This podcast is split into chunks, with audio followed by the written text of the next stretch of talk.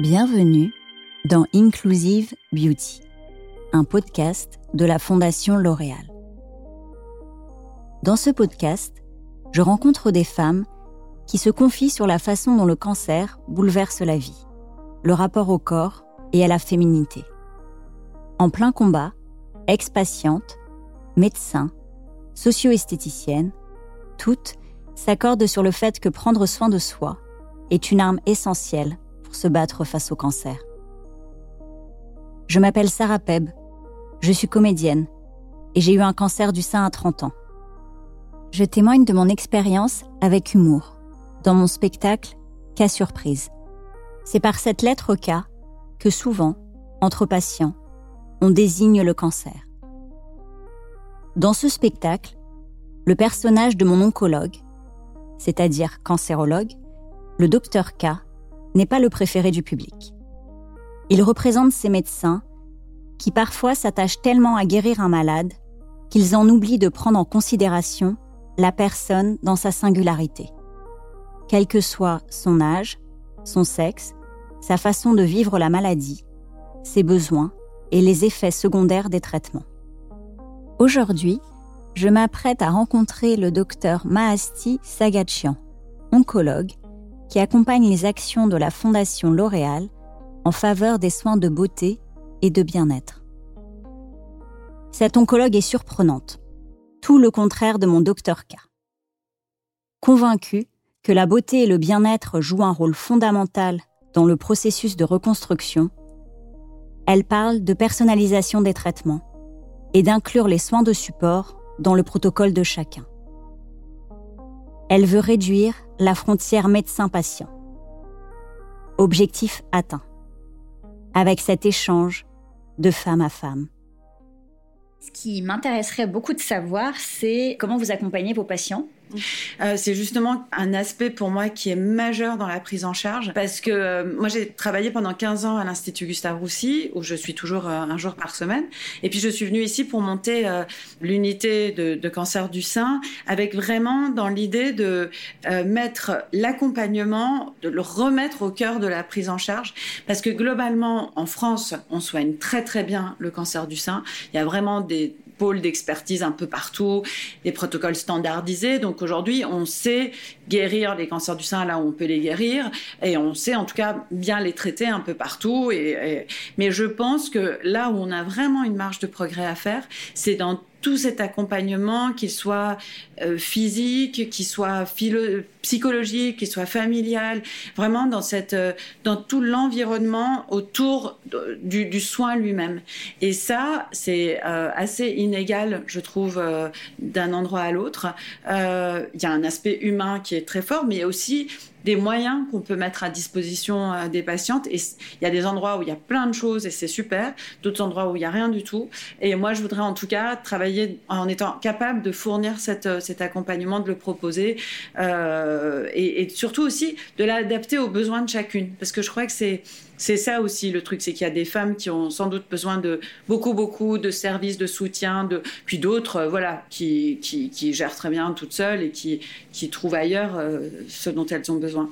Déjà, c'est très fort ce que vous avez dit, la personnalisation, parce que moi, c'est quelque chose qui m'a frappé dans mon, dans mon parcours euh, de, de patiente. C'est que, par exemple, ne serait-ce que sur le côté être un homme, être une femme, j'ai pas vraiment vu de différence.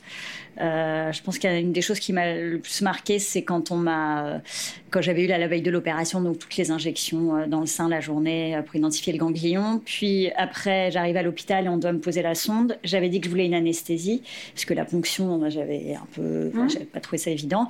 Et donc c'était deux hommes mmh. et qui m'ont dit, bah non, ça va être une piqûre de plus. Là, franchement, c'est rapide et c'est pas douloureux, c'est pas la peine. Voilà. Et donc, forcément, on a envie de leur dire, bah, on va vous faire la même chose et on va, voilà. Et donc là, c'est très fort ce que vous me dites parce que j'ai eu l'impression, comme vous disiez euh, justement, que bah voilà, on traite le problème, on guérit et puis on, voilà, le, reste, le euh, reste est superficiel. Alors qu'en fait, le reste est important. Eh ben, c'est majeur. Le reste, le reste, c'est, enfin, le reste, c'est la vraie vie. La, prise en charge de, d'un cancer, en particulier d'un cancer, parce que ça, ça va toucher tellement toute la vie de l'individu lui-même, mais aussi de son entourage. On ne peut pas se, se, limiter à je vais, je vais m'occuper de votre maladie, je vais guérir votre maladie. C'est vraiment tout le reste qui est impacté et qu'il faut qu'on prenne en charge. Vraiment sur l'histoire de la personnalisation, c'est quelque chose que nous en oncologie on commence à comprendre euh, et à apprendre et de la personnalisation euh, basée sur l'évaluation des besoins des patients. Il y a une étude américaine qui a montré que euh, dans le suivi de patients atteints de cancer, en particulier de cancer métastatique, alors c'était tout cancer confondu, en fait, ils recueillaient régulièrement le, le, point de vue des patients ou la description par les patients des effets secondaires de leur traitement ou de leur état général, de leur fatigue, de leur douleur, etc. C'est les patients qui envoyaient l'info et après l'hôpital adaptait la prise en charge uniquement sur ces infos-là. Donc c'était pas le modèle habituel où le patient vient en consulte, on vous demande est-ce que vous avez ci, ça, ça, et puis on décide de votre traitement. Non, là c'était le patient qui envoyait l'info et l'hôpital adaptait la prise en charge. Et en faisant ça, on s'est rendu compte qu'on qu pouvait faire gagner des mois de survie de cancer métastatique uniquement en faisant de la prise en charge comme ça. Donc c'est vraiment un changement complet du point de vue de la, de la façon dont on fait de la médecine, où c'est la, la, décision, l'information ne vient plus du médecin et du corps médical, mais vraiment c'est directement pris à la source du patient et du coup adapté au patient. Par exemple, il y a quelque chose qui est très important et c'est démontré, c'est l'activité physique. Mais on ne peut pas proposer le même type d'activité physique à toutes les patientes. Il y a peut-être des moments où on peut le proposer ou pas. Il y a une façon de faire adhérer les patientes à l'activité physique. Bref, voilà, typiquement, c'est une modalité euh, qu'on doit d'abord proposer, mais de façon très très individualisée. Et je, pense que c'est la même chose pour tous les soins de support. Hein. Mais bon, on commence à petit à petit à comprendre ça et à en avoir les preuves scientifiques et à faire rentrer ça dans la culture surtout des médecins, parce que c'est ça qui est sans doute compliqué. Mm. Oui, c'est ce que j'allais dire. Mm. C'est-à-dire que c'est, moi, je trouve ça super d'inclure les soins de support. Moi, je sais que par exemple, j'ai découvert la socio-éthique avec là ce projet euh, qu'on a avec la Fondation L'Oréal. On ne m'a jamais proposé dans mon parcours, jamais. Donc j'ai euh, et j'ai eu ce moment où j'ai trouvé ça incroyable d'avoir quelqu'un bah, qui est formé spécialement pour ça, parce que j'ai déjà eu, je me suis déjà fait masser, etc. Même si souvent on prend plus soin des autres que de soi. Ouais. C'est-à-dire qu'on prend un massage pour une amie, mais pour soi c'est pas pareil. Et euh, la socio-esthéticienne, enfin, ou l'onco-esthéticienne, tout à coup, il y a quelque chose, il y a une euh, compréhension. Elle sait euh, ce qu'on traverse, a été formée pour, et donc quelque chose de très fort qui se passe où, là, elle prend vraiment soin de nous, mais je dirais que c'est au-delà finalement du physique, du soin lui-même. Ah, mais ça, j'en suis convaincue, honnêtement. Euh, nous, on avait fait à Gustave Roussy une étude sur l'impact des soins socio-esthétiques, sur euh, l'image de soi, sur euh, la perception de, de, la vision de soi-même. Et euh, donc, c'était une étude randomisée. Il y avait des patientes qui avaient des soins pendant leur chimio et d'autres qui n'en avaient pas. Et en fait, euh, et on recueillait des questionnaires d'évaluation par les patientes de ces soins. Et, euh, et ce qui était évident, c'est que je pense que la moitié du bénéfice de ces soins socio-esthétiques, c'est la socio-esthéticienne. Et c'est ce qu'elle transmet, euh, c'est le contact humain, quoi. C'est le, même, euh, parfois elles avaient juste des séances de modelage des mains, mais une espèce de contact physique, et puis, et puis le, quelqu'un qui vous écoute, quelqu'un qui est juste présent. Donc, il y a l'esthétique dans, dans la socio-esthétique, mais il y a surtout la socio-esthéticienne. La socio-esthéticienne est une professionnelle de l'esthétique qui a suivi une formation spécifique pour apprendre la relation patient, la collaboration avec les soignants et les effets secondaires des traitements contre le cancer. Elle écoute, pratique des soins du visage, du corps, des pieds et des mains et des modelages. Elle donne des conseils pour prendre soin de sa peau et de ses ongles, choisir les bons produits dermatologiques et maîtriser des techniques de maquillage et de nouage de foulard. La socio-esthéticienne peut exercer à l'hôpital ou en ville.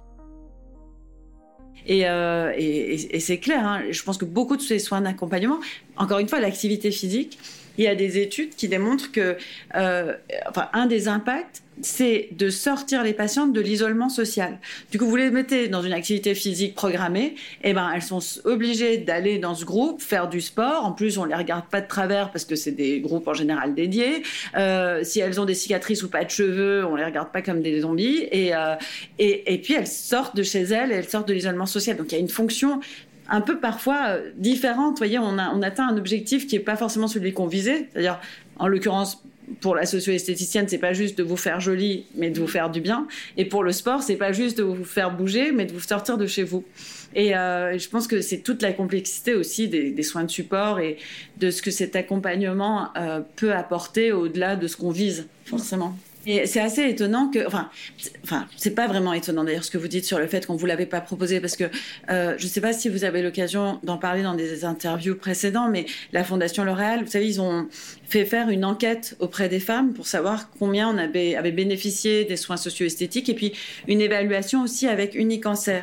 Mmh. Et euh, ils se sont rendus compte qu'il y avait finalement très peu de pourcentage de femmes qui pouvaient avoir cette prise en charge socio-esthétique. C'est surtout dans les grands centres de cancérologie où voilà, il y a tout le parcours en place. Ici, par exemple, à l'hôpital américain, on n'est pas bon. Euh, il y a une socio-esthéticienne qui vient toutes les deux semaines, euh, le vendredi, euh, faire des soins. Donc c'est juste les patientes qui ont des chimios le vendredi, et si c'est le bon vendredi et pas l'autre.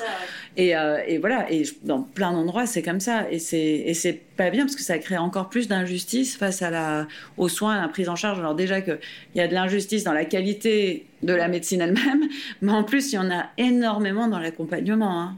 et dans le fait de. Et puis c'est très oncologue dépendant aussi. Hein. Mm. Vous avez ceux qui y croient, ceux qui croient, qui croient pas. Alors ceux qui vont pas vous en parler parce que euh, ils pensent que ça ne sert à rien. C'est pour ça que même les patientes elles-mêmes ont un rôle énorme à jouer pour avoir l'information et se partager l'information sur l'existence de ces soins, s'aider les unes les autres euh, à, avoir accès à tout ça et à quelque chose de qualité. C'est pour ça que ce que vous vous faites et que, euh, enfin, tous les réseaux sociaux et tout, c'est tellement important parce que c'est ça qui va donner l'information et le pouvoir aux patientes d'avoir droit à ce à quoi elles devraient avoir droit.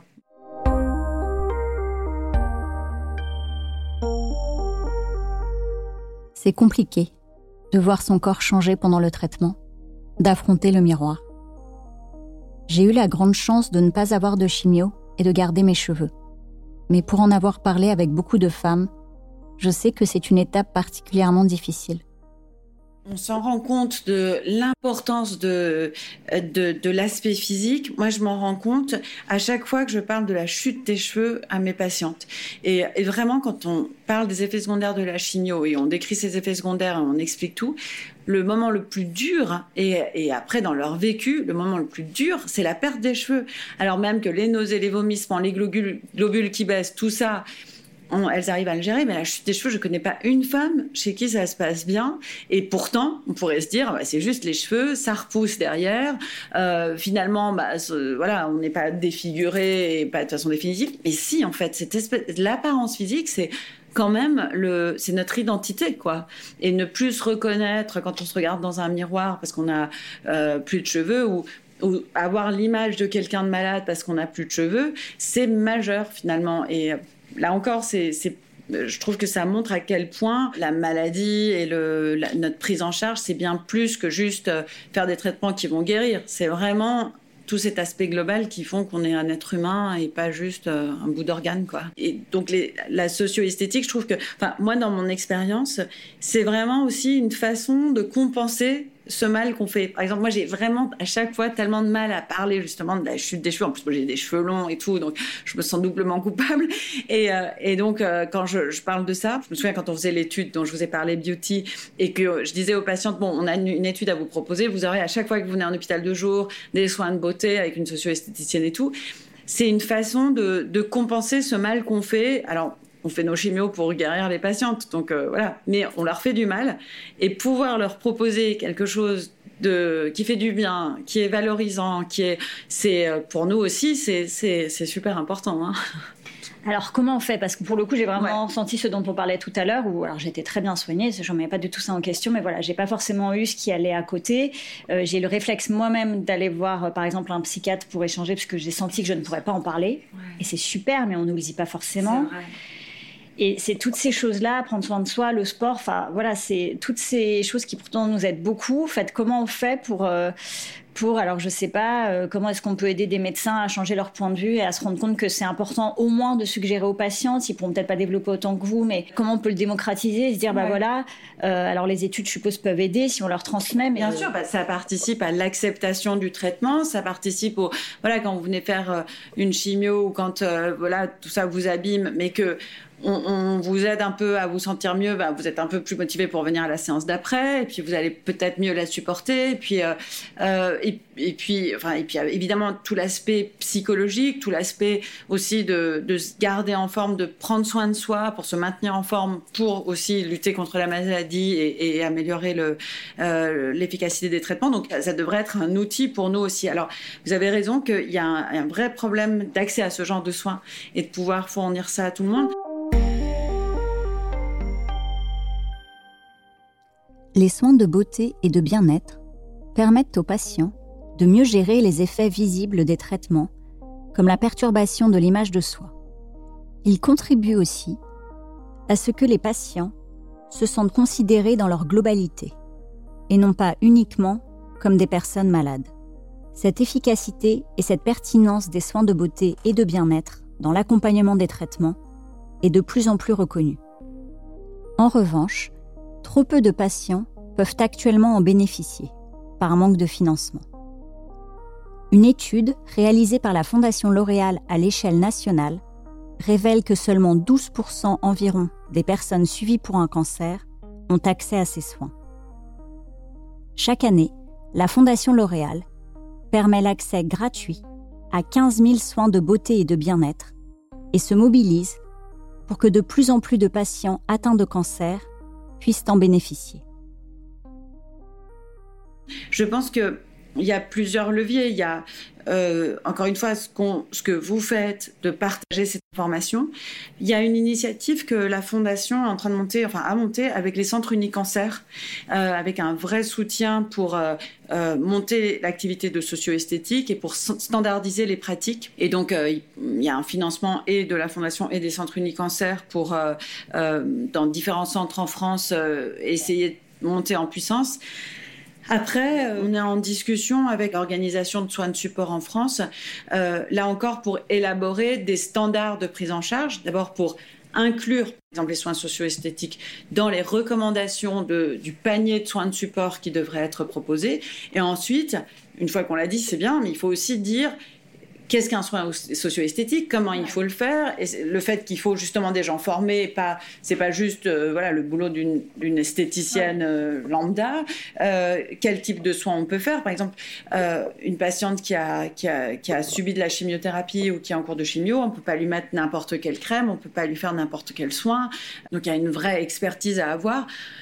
Donc, euh, améliorer le niveau de formation. Euh, et nous, on est un peu basique, nous, les oncologues. Hein. il faut, on a besoin de recommandations, de standards, et, qu'on nous dise, il faut faire les choses comme ça. Donc, je pense que commencer à nous dire, il faut faire comme ça, il faut faire, ça doit être dans le panier de soins de support, et en plus, ça doit euh, être fait selon ce modèle-là c'est déjà un, bon début. Après, il y a une vraie question financière aussi derrière. C'est-à-dire que si on voulait vraiment pouvoir proposer des soins euh, esthétiques à toutes les femmes, évidemment, ça a un coût pour les socio-esthéticiennes, les produits.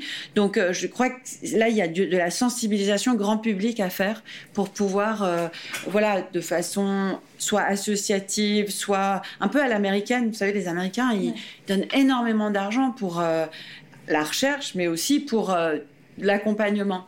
Et donc, euh, voilà, pour soit un peu plus efficace sur tout ce qui est donation, fondation, etc., pour euh, lever des fonds pour l'accompagnement. Moi, je vois ici à l'américain, parce qu'il y a une culture américaine, il y a énormément de, donations. Mais ça, il faudrait qu'on qu'on réussisse à mobiliser un peu plus en France avec les ligues et tout ça. Puis après, je crois que c'est une revendication qui doit venir aussi des, patientes, quoi. Mm. Hum, et sinon, comme on parlait de la, hum, la personnalisation aussi, euh, ce qui m'a frappé, ce qu'on se disait avant, enfin quand on s'est rencontrés tout à l'heure, c'est quand on parlait justement des patientes jeunes. Moi, j'ai été diagnostiquée à 31 ans, j'ai rencontré des, des, femmes qui ont eu encore plus jeunes, enfin dans leur vingtaine. Certains médecins, il me semble, hein, sont un peu déstabilisés euh, ont peut-être l'habitude d'avoir des personnes un peu plus âgées. Euh, et par exemple, il y a quand même un gros sujet quand on a un cancer jeune, c'est la fertilité. On sait qu'on a des traitements, euh, il y a la chimiothérapie, il y a le, traitement hormonal, enfin qui sont qui repoussent en tout cas les moments de la fertilité. Comment est-ce que vous justement vous accompagnez vos patientes jeunes, hein, si on peut, après on est toujours jeune hein, dans la tête. Moi, quand j'ai demandé s'il fallait que je prenne mes précautions, on m'a dit texto, je ne comprends pas ce que vous voulez dire c'est un peu difficile. Enfin, j'ai eu un échange où j'ai eu l'impression d'avoir besoin de mener une bataille pour mhm. euh, euh, préserver les ovocytes. Personne ne m'avait dit qu'on pouvait le faire. C'est quelqu'un qui m'en a parlé, ah oh qui n'avait même pas été malade, qui avait une amie qui a été malade. Enfin voilà, bon, tout un truc. Et j'ai dû me battre. Concrètement, j'ai dû me battre. Euh, comme d'autres choses toutes bêtes où bah il y a le taxi à 100%, mais moi on m'avait dit bah c'est bon vous êtes jeune, oh voilà. Oh. Donc, euh, donc voilà. Alors moi j'ai vu que vous n'aviez pas du tout cette approche-là, mais justement comment est-ce que vous faites cet accompagnement et puis peut-être comment est-ce qu'on peut aider euh, tout le corps médical, enfin accompagner aussi les jeunes euh, en prenant conscience du fait qu'ils sont jeunes et qu'il y a d'autres questions comme la fertilité qui sont des vrais sujets. Bien sûr. Je pense que les femmes jeunes ont elles-mêmes énormément contribué à faire connaître l'oncofertilité et c'est exactement ce que vous disiez. C'est vous qui vous informez entre vous quoi. et heureusement, je pense que vraiment il faut qu'il y ait, qu'il y ait des expertise et peut-être des parcours un peu spécifiques qui se mettent en place dans certains endroits où, voilà, on va euh, savoir comment euh, traiter des femmes jeunes, savoir aussi euh, réfléchir aussi en termes de problèmes familiaux et sociaux que ça pose, les, enfants petits, euh, voilà, qu'il faut aller chercher à l'école ou à la crèche en sortant de la chimio, donc adapter les horaires de chimio, les femmes qui sont dans la vie active et donc bah, quand on a un traitement, un cancer, on a une baisse de revenus, donc voilà, des mères qui sont seules, etc. Donc vraiment, je pense qu'il faut probablement presque des services dédiés pour cette prise en charge là, pour offrir le maximum à, euh, à des femmes qu'on doit guérir, mais en y mettant beaucoup plus de moyens. Et c'est sur la fertilité. Moi, je pense que la fertilité, ça commence à aller mieux. La sexualité, par exemple, on s'en occupe pas du tout. C'est terrible. Alors déjà que les, les, les, maris ont tendance à pas se sentir bien quand les nanas ont des cancers, enfin les maris ou les, les, mecs, et, et, voilà, qui, partent, et qui ont tendance à fuir. Mais en plus, avec les problèmes de sexualité, d'intimité en plus, c'est ingérable, quoi. Déjà, il faut accepter son nouveau soi, donc faut l'accepter soi-même, parce que si on l'accepte pas, enfin, il y a un chemin déjà. Et puis après, en plus, dans les effets secondaires, enfin, comme le traitement hormonal, euh, enfin, par rapport à la sexualité, enfin, ça ajoute aussi plein de choses avec la sécheresse. Enfin, voilà, c'est plein de choses dont on parle pas. Ah oui. Parce qu'on nous le prescrit. Euh, moi, très concrètement, on me l'a prescrit comme c'était de la vitamine C pour 5 ans. ça, voilà. On tient, et puis on t'a pas dit, tu vas peut-être avoir un peu d'endométriose, et puis là, ça va pas t'aider pour la fertilité. Tu vas avoir des bouffées de chaleur de la ménopause, tu vas pleurer pour rien comme une femme enceinte. Enfin, voilà, un petit mix sympa.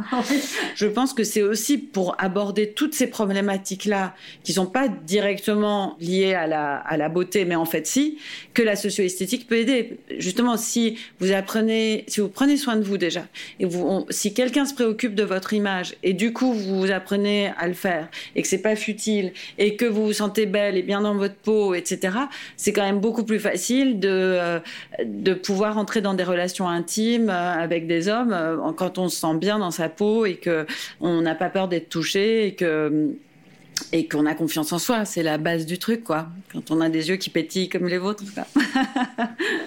et d'ailleurs, je pense que tout ça, ça devrait commencer très tôt dans la prise en charge, c'est-à-dire même dès la chirurgie, parce que bah, finalement, on se retrouve mutilé du sein. Le sein, c'est tellement important, c'est un tel organe de relation sociale aussi et, de féminité. Et, euh, donc, euh, dès ce stade-là, je pense commencer à apprivoiser ce nouveau corps et toutes ces choses qu'on vous fait subir euh, avec cet accompagnement socio-esthétique. Moi, je pense que c'est pas juste la chimio et le fait que la chimio, bah, ça fait tomber les cheveux, les sourcils, et que ça rend la peau sèche et, et, et du coup, voilà, c'est sûr que physiquement, ça soit plus, mais je pense que le besoin de prise en charge de l'image, il commence très très tôt. Peut-être même d'ailleurs dès le diagnostic où vous avez dans votre sein une espèce de truc de bête monstrueuse qui est contre vous, quoi. Oui, oui, oui, il y a un rapport au corps qui est quand même euh, complètement changé dans cette maladie. Et, euh, euh, et, et c'est là aussi, je pense, où euh, prendre soin de votre corps euh,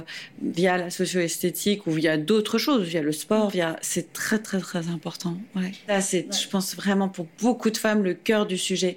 Garder le contrôle sur quelque chose, quoi. Parce que c'est tellement ce que je ressens quand les femmes en parlent, cette perte de contrôle, c'est horrible. C'est pas simple à accepter.